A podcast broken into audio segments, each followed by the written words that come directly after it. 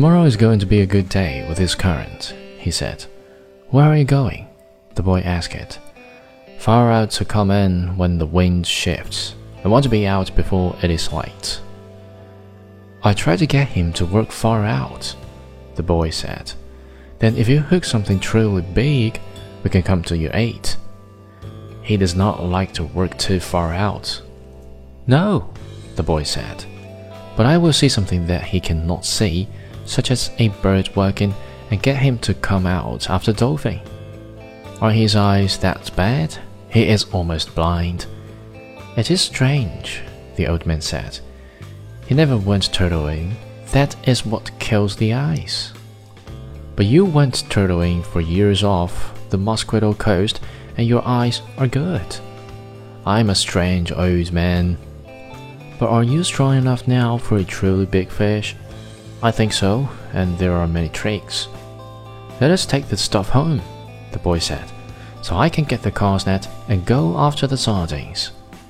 They picked up the gear from the boat. The old man carried the mast on his shoulder, and the boy carried the wooden box with the coiled, hard, braided brown lines. The gaff and the harpoon with its shaft. The box with the baits was under the stern of the skiff, along with the club that was used to subdue the big fish when they were brought alongside.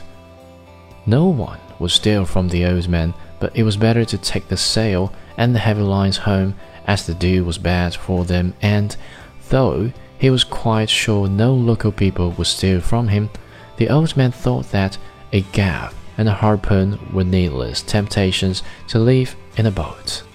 They walked up the road together to the old man's shack and went in through its open door. The old man leaned the mast with its wrapped sail against the wall, and the boy put the box and the other gear beside it. The mast was nearly as long as the one room of a shack. The shack was made of the tough bud shields of the royal palm, which are called guano, and in it there was a bed, a table, one chair, and a place on the dirt floor to cook with charcoal.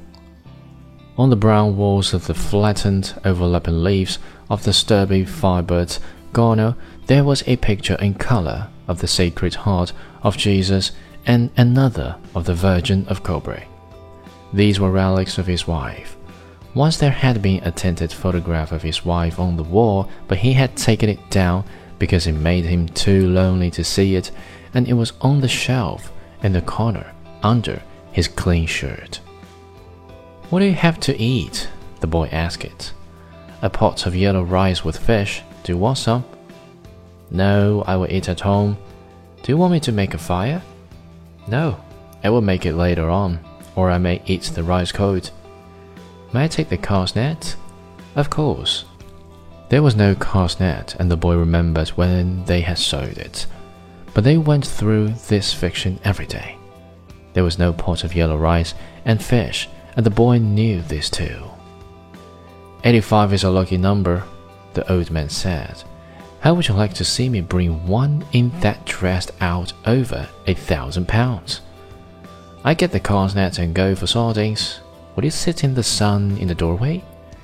Yes, I have yesterday's paper, and I will read the baseball. The boy did not know whether yesterday's paper was fiction too, but the old man brought it out from under the bed. Perico gave it to me at the bodega, he explained. I'll be back when I have the sardines. I keep yours and mine together on ice and we can share them in the morning. When I come back, you can tell me about the baseball. The Yankees cannot lose, but I fear the Indians of Cleveland.